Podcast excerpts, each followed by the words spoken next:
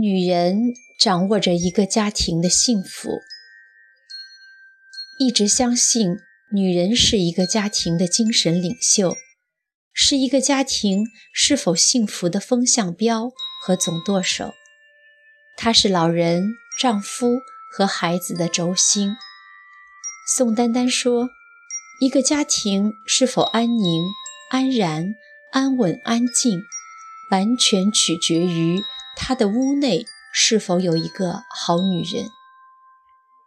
诺贝尔文学奖的获得者莫言，当年站在举世瞩目的诺贝尔文学奖讲台上，并未像许多人预期的那样谈文论志、吟古诵今，却不惜娓娓长篇讲述着自己贫穷的、裹了小脚的、不识字的母亲。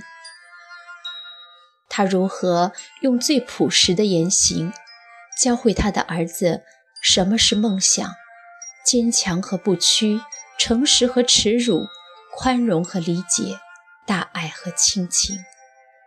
他现在拥有的都是母亲给予的。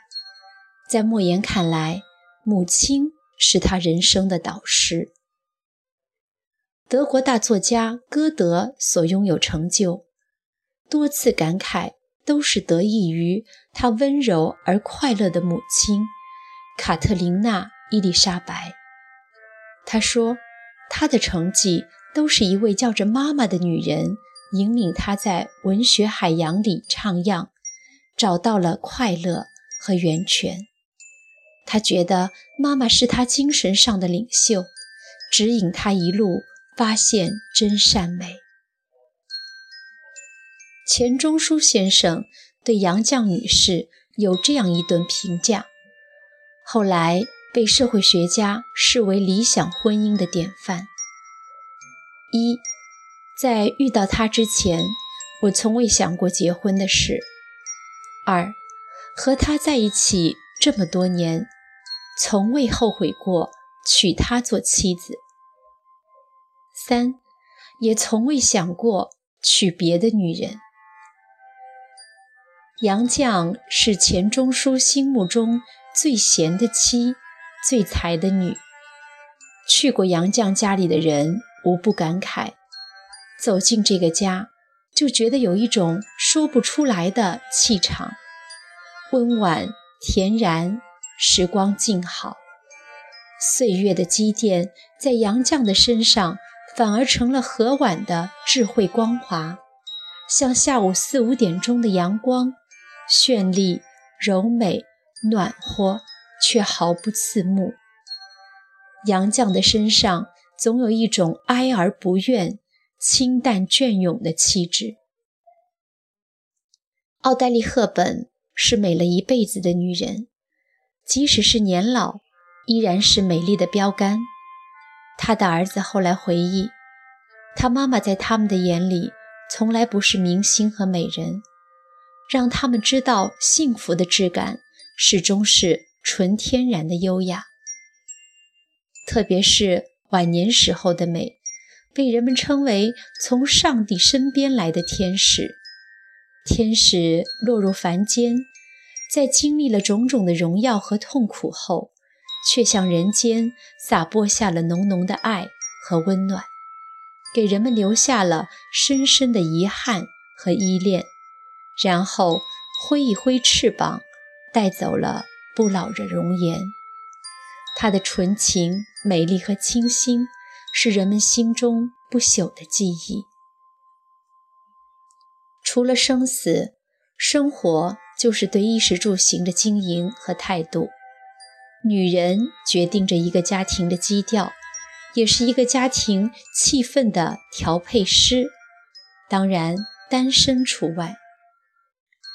他若哀怨，必将会养育出几个哀怨的孩子；他若善良，必将培育出一片善良的土壤；他若明事理，必将温润周围的关系；他若优雅，柴米无阻。一个男人的穿着和对外的呈现，一个老人晚年是否从容和安然。一个小孩的教养和修为，身后一定是一个女人对审美、对善良、对生活、对能力、对胸襟和气度的综合考量。温婉的女人就会呈现出有温婉的生活，强势的女人就会呈现出强势的咄咄逼人，哀怨的女人必有哀怨的话题。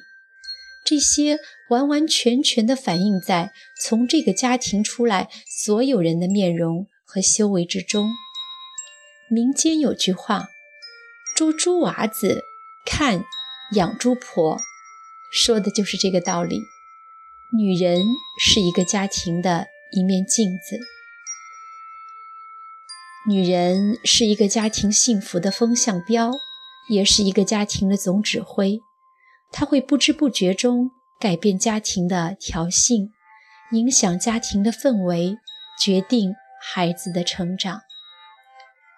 贾宝玉在女人堆里成长，必有女人的资粉气；韦小宝在青楼中长大，也就有了青楼的油滑和玩世不恭。